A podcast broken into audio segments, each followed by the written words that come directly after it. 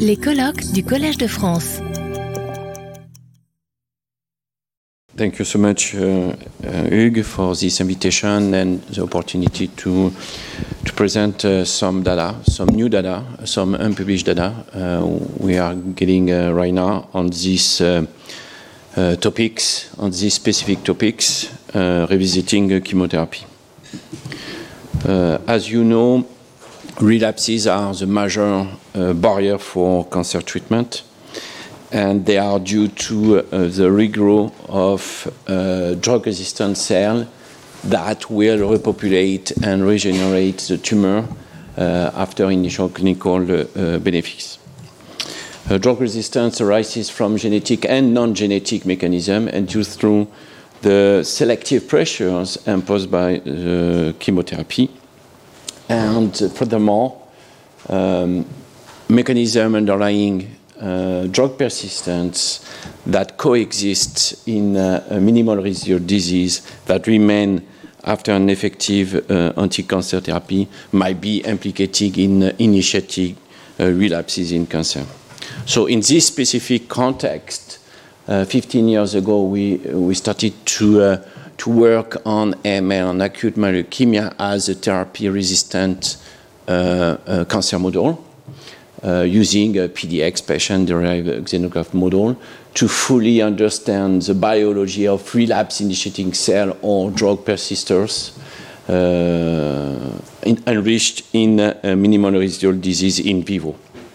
So uh, for 40 years, or mostly uh, 50 years, uh, the, the, chemotherapy used in clinics for those patients at the induction phase is a combination of antimetabolite cytarabine and anthracycline idarubicin or daunorubicin.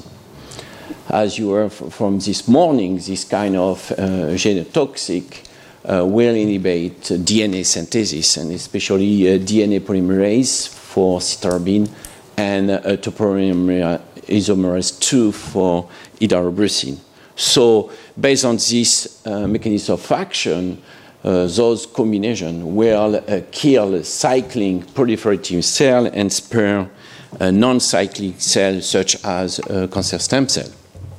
So we based on, on, this also mechanism of action, several studies have shown that AML uh, stem cell are responsible for drug resistance and relapse uh, in this disease. And also, when you look at different uh, fixture of the cancer stem cell in this disease, they are associated with a poor prognosis.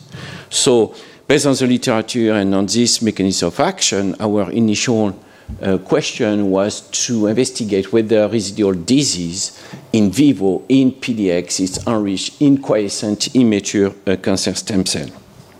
So we, we did a, a, full analysis of leukemic stem cell biology at the MRD uh, with a FACS analysis and also RNA-seq.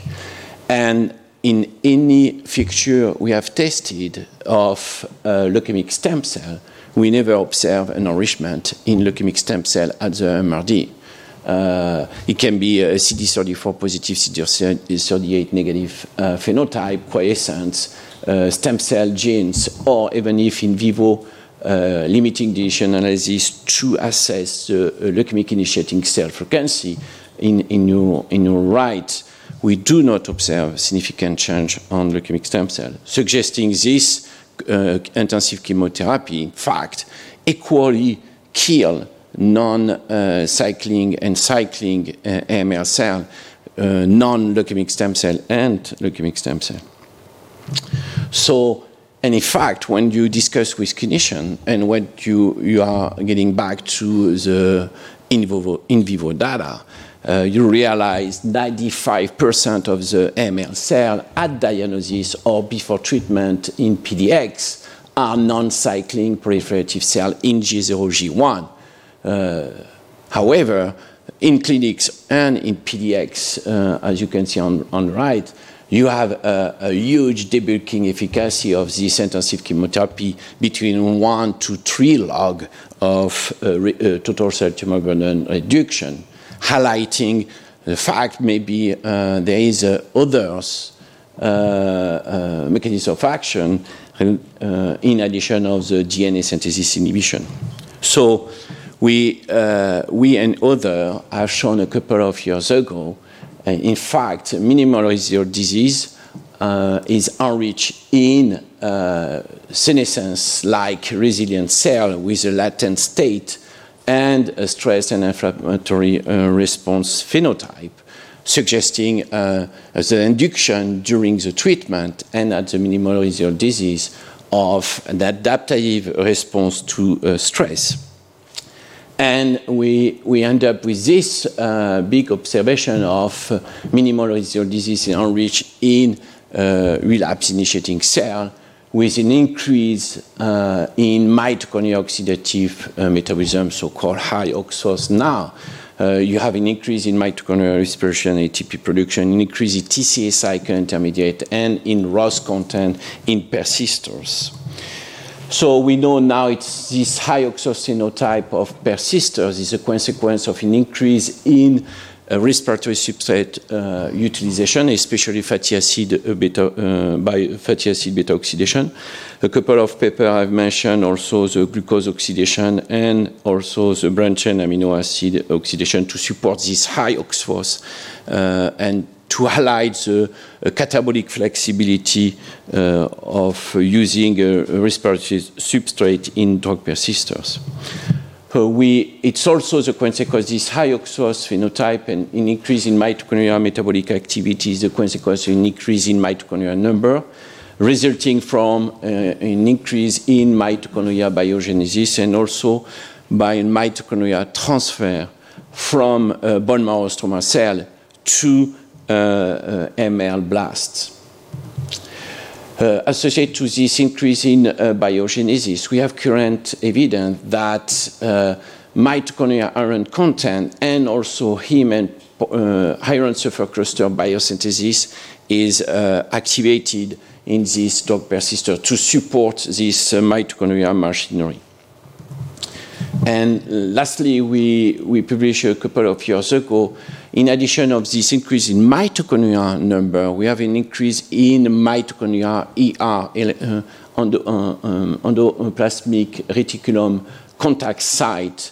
And uh, the, the, function of these um, is to support the, the influx of, uh, of calcium from ER to mitochondria. And in fact, we are observing an increase in mitochondrial calcium as a cofactor of calcium-sensitive TCA cycle and NADH dehydrogenase that will support the NADH uh, uh, availability, and NADH is a, a, a proton-electron donor of the electron transfer chain complex 1. Associated to this increase in MERCs, you have in, uh, a change in location of BCL2 from cytosol to mitochondria and to uh, associate to this increase in mitochondrial translocation of BCL2, you, you have an inhibition of the mitochondrial permeabilization transition pore opening, supporting these uh, drug persisters and drug resistance. So uh, consistent to this uh, BCL2 dependency, we use uh, BCL2 uh, inhibitor venetoclax, as used in the clinics, in fact, in association with uh, uh, low-dose cytarabine. As you can see in these seven different PDX, in orange, the combination is better than the chemotherapy alone or plus placebo in all of the case and that it's uh, consistent to the observation we, we did uh, of, uh, in presence of venetoclax, you block the activation of the high OXPHOS activity in orange compared to blue, as you can see with mitochondrial respiration or oxygen consumption rate, uh, the flux of ATP, or the TCA cycle metabolite content. And completely abrogate the, the stimulation of this high OXPHOS by uh, AraC. So more broadly, when you target selectively any of the electron transfer chain uh, uh, complexes with selective inhibitor or indirect inhibitor, you lead to uh, the, uh, the increase in sensitivity to cytarabine in vitro and in vivo. So um, we next ask the question uh, how we can uh, explain this high uh, OXPHOS uh, phenotype. And in fact, we realize this high OXPHOS phenotype reflects indeed a mitochondrial stress response induced by ATF4-driven transcriptional program and adenosine CD39 pathway upon AraC treatment and leading to the mitochondrial recovery by stimulating the fatty acid oxidation, antioxidant uh, defense, and also the, the mitochondrial biogenesis. And in fact, if you uh, target uh, with a small molecule inhibitor, monoclonal antibodies, or shRNA, this pathway of adenosine CD39 protein kinase pathway or uh, ATF4 uh, stress pathway, you block the mitochondrial stress response and you block the mitochondrial recovery that lead to a decrease in mitochondrial activity and a synergy to uh, cytarabine. This is in vivo with a, a POM1 uh, inhibitor, CD39 inhibitor.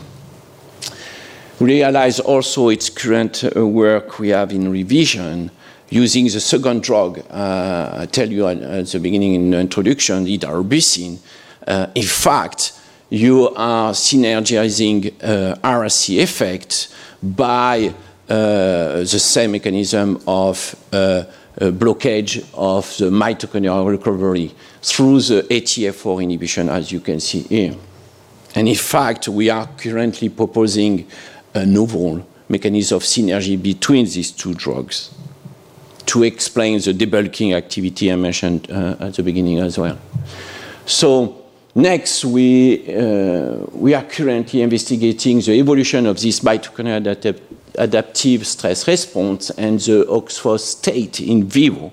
So we did longitudinal analysis on mitochondrial uh, uh, biology just after the treatment, one week after, and three weeks after. Uh, by uh, FACS analysis, uh, multiparametric mito and ROS flow cytometry, and also RNA-seq analysis. As you can see here, in a 10 different ML PDX model, we have a significant reduction of the total cell tumor burden on your left. And when we look at the different um, mechanism of uh, resistance, uh, MRD AraC up or relapse up. In fact, we have two different patterns, two different uh, transcriptional patterns. So we decided to look at what kind of, in these two uh, different uh, response, when you are up uh, during the treatment and then down at relapse, or down during the treatment and then up at relapse, what, what we are getting. But in fact, uh, when you look at the uh, early response, uh, this correlates with uh, inflammatory response again. And as you can see here, the inflammatory response or the different gene signature related to senescence or inflammatory are transient. And in, in a late response, in fact, we have a, a nourishment in signature related to leukemic stem cell and we, we, are, we are checking a, a, lot of different signature, and every time we are getting this, uh, this profile. So next, we look at our high OXPHOS signature uh, at the transcriptional level, and as you can see again, uh, fatty acid oxidation, high OXPHOS, ROS, uh, uh, gene signature, the evolution, it's, it's transient again after treatment.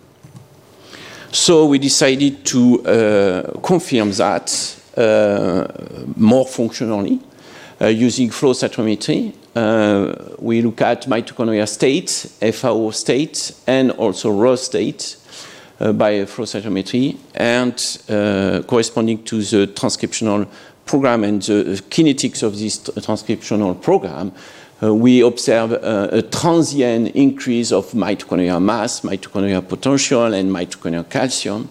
We observe also uh, a transient increase in CD36, it's a transporter of fatty acid to support beta oxidation, and also by SCENITH, we observe a, a, a transient increase of fatty acid, uh, amino acid capacity.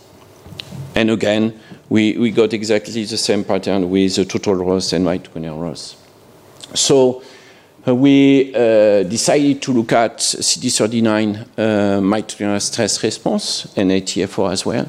As you can see here, uh, in parallel of what we observe with uh, high OXPHOS gene signature, we have exactly the same uh, uh, transcriptional behavior, and we confirm with CD39 expression, suggesting the selection of a, transient selection of a specific cell population.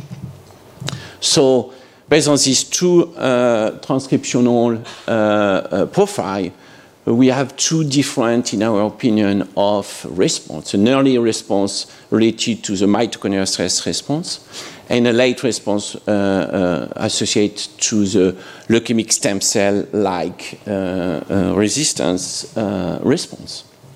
So we decided to to investigate this mitochondrial state and the uh, cellular leukemic stem cell composition of the MRD at the single cell level to identify if it's the same cell population or different cell population supporting these two transcriptional programs. And this uh, work is done by a very talented uh, PhD student in, uh, currently in our lab and doing a longitudinal multi-omics analysis of mitochondrial biology and cellular heterogeneity of the MRD uh, at different time points during the treatment, after the treatment, at the minimal residual disease, and after a relapse uh, with a single cell RNA-seq uh, and, and, different other uh, multi-omics. But today I will present uh, only the single cell RNA-seq but we will uh, try to integrate all of that to make a better sense of what I will present. It's very preliminary, but I think it's, it's uh, another, uh, another mechanism of, uh, um, uh, of multi-drug tolerance mechanism.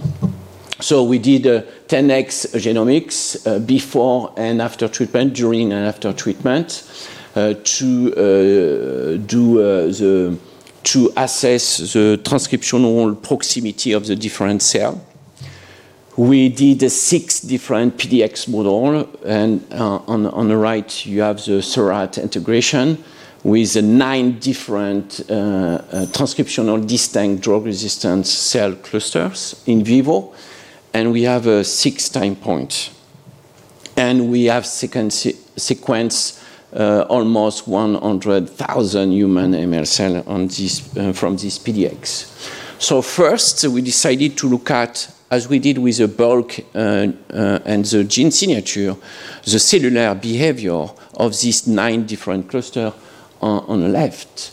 Uh, as you can see, some are up at the minimal residual disease, and some are up at the, uh, at the relapse. So we decided to cluster and to reduce, in fact, the cellular heterogeneity uh, uh from nine uh, uh, persister cell cluster to three major uh, drug-tolerant persisting cell population with three different uh, cellular behavior in vivo.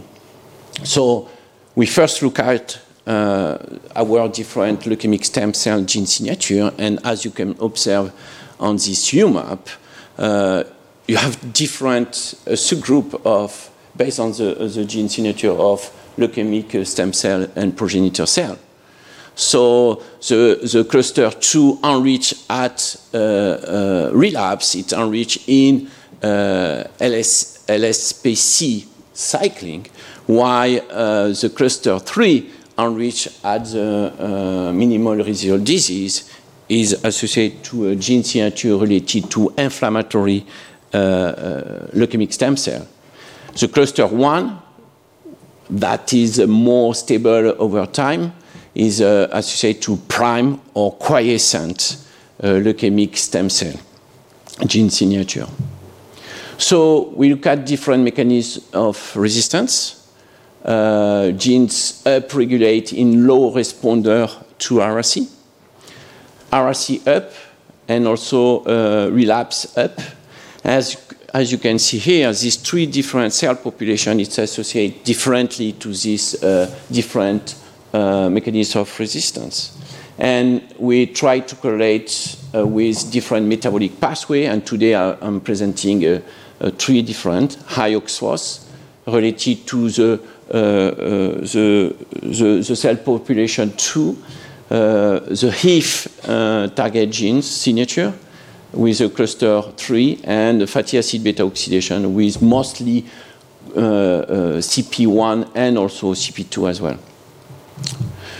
We uh, did also an enrichment analysis, uh, and as you can see here, uh, the cluster 2, uh, the population 2 is related to cell cycle, cell division, and also some DNA repair uh, pathway.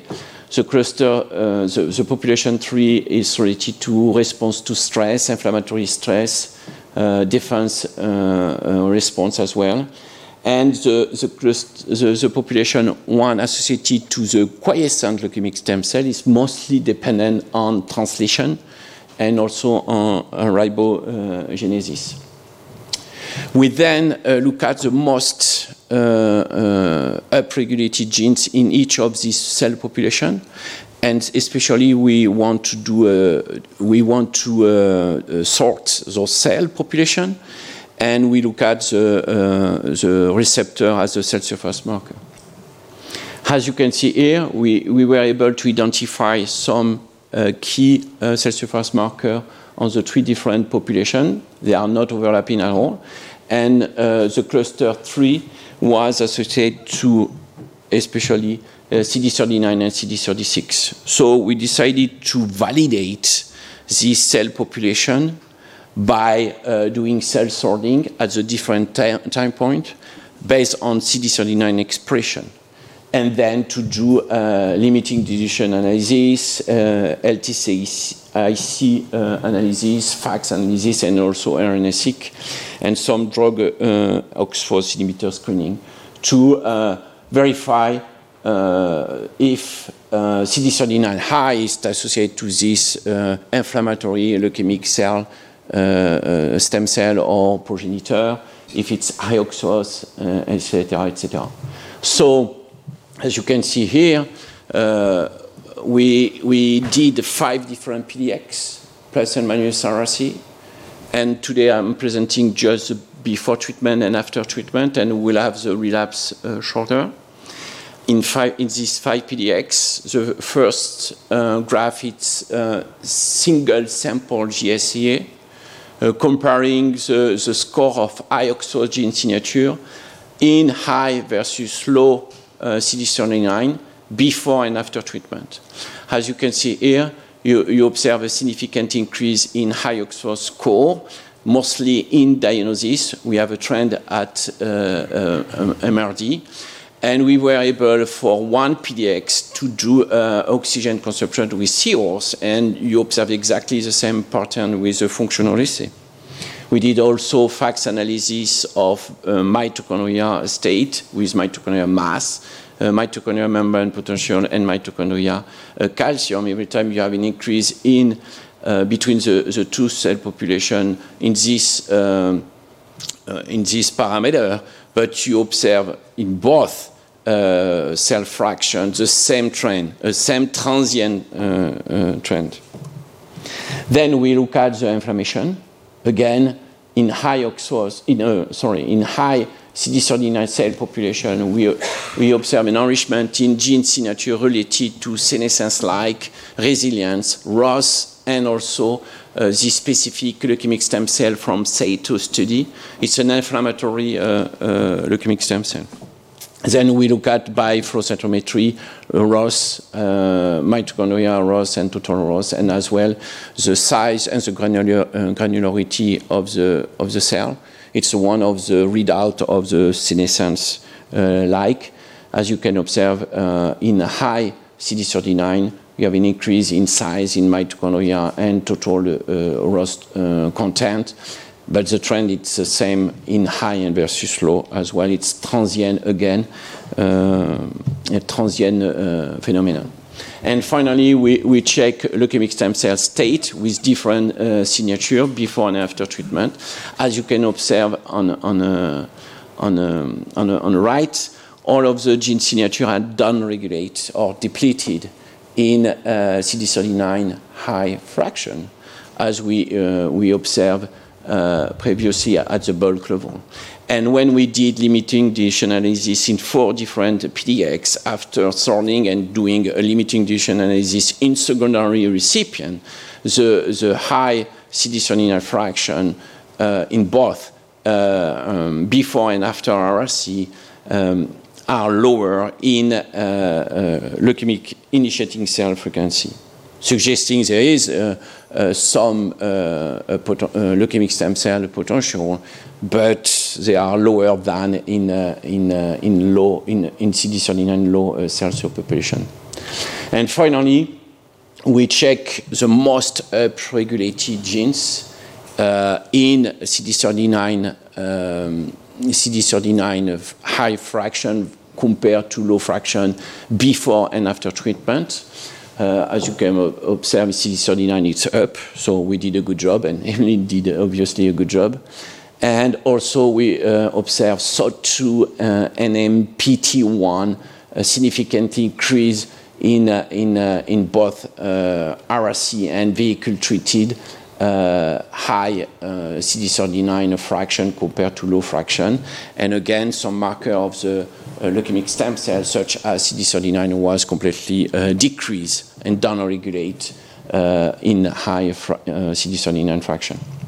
So we confirm that, or we are currently uh, confirming that ex vivo with uh, ML, uh, ML uh, patient sample. Uh, again, we observe this kind of um, increase in mitochondrial state, a decrease in uh, leukemic stem cell phenotype between high CD39 and low CD39. So as a take-home message, I have three slides, so and I will be finished.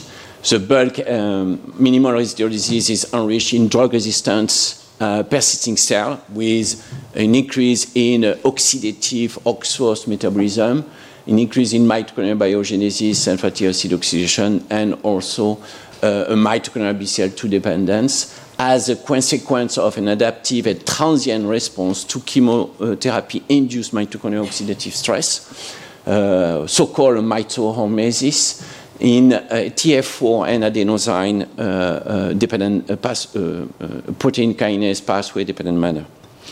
The inflammatory senescence-like state can facilitate AML cell survival to genotoxic by allowing cell to persist in a latent state while retaining some uh, leukemic repopulating uh, activity. And in our context, mitochondrial stress response can connect respiration, inflammation, and apoptosis as an evolutionary interplay between mitochondrial metabolism and drug persistence in, within minimal residual disease. At the single cell level, um, uh, we observe a multiple uh, drug uh, tolerant state that can be present at diagnosis uh, transiently coexisting at a minimal disease and differentially co-evolve upon a disease progression after treatment.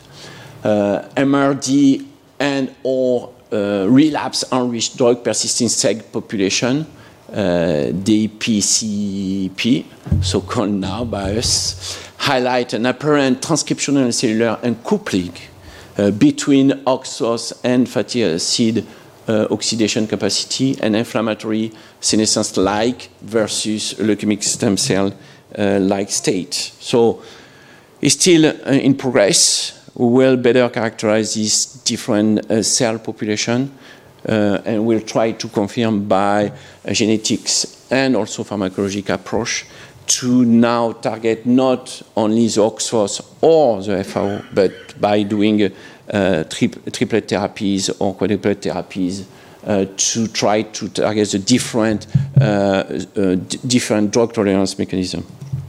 So the current question we have is to identify the earliest signal or event that drive mitochondrial adaptation and selection of drug persistent cell population in vivo.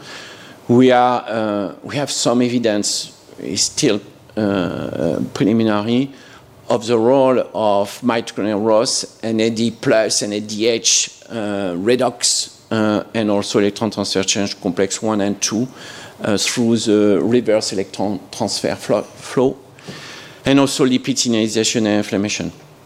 We would like to trace mitochondrial-dependent cell population to investigate the co-evolutionary, not only the metabolic, but also the epigenetic and the genetic mechanism of drug uh, persistence, and to identify the, the cell cluster as the origin of the relapse in vivo.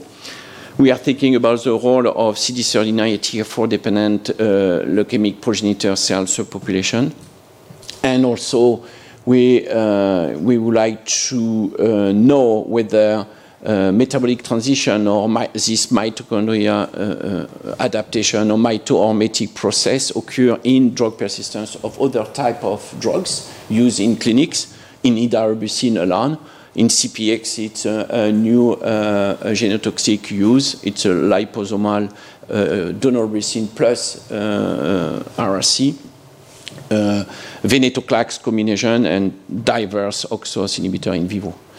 And for the clinical part, uh, we, we, think we have to develop a combinatory metabolic precision medicine targeting or preventing mitochondrial adaptation and, and metabolic evolution with an anti-AML cocktail alternating chemotherapy or BCL2 inhibitor in association with OXPHOS uh, inhibitor and or personalized diet based on relevant uh, mitochondria uh, biomarker. We have developed we are developing mito mitoscore and also based on the minimal residual disease cell compo composition. More specifically, uh, we, we would like to develop uh, therapies that selectively target CD39, BCL2, um, NMPT1, CPT1 uh, of the drug persistence uh, cell population uh, to know if we can prolong my survival with this kind of triplet uh, therapy that uh, also will use the alternance between chemotherapy, venetoclax uh, combination with this different uh, inhibitor that will try to reduce mitochondrial adaptation and uh, residual disease heterogeneity that might be um, uh, delay relapse. So that was in AML. Uh, since our um, work in 2017, uh, plenty of uh, other groups have shown that also in ML uh, after different drug. The role of the changes in mitochondrial energetic metabolism structure as a normal mark of the drug resistance, not only after uh, intensive chemotherapy, but also targeting therapies. More specifically, we, we think uh, about the, the, the, central role of the adaptation in mitochondrial dynamics and OXPHOS flexibility in lipid metabolism during treatment, driving uh, residual disease and drug tolerance in ML. Um, now you have plenty of uh, also study about the role of mitochondrial metabolism associated with drug resistance and persistence in other blood cancer, but also in uh, several uh, therapy-resistant solid, uh, solid tumor. Uh, including melanoma, uh, PDAC, uh, uh, breast cancer, sarcoma, and, uh, also at some uh, metast metastatic grade. So I would like to thank my team, the, former member and the current member, especially Emeline Boet, that doing the second part of the, of the work. And our collaborator, we have a very intense and close collaboration with clinicians and also with people running metabolo metabolomics and fluxomics and mitochondria uh, core facility. some collaborators in France and the US, especially Jérôme Tamburini, Yves Collette, and Martin Carroll and, and Sarah Scotland at Penn and our uh, our uh, fundings, and I will leave you with this uh, sentence I'm convinced about.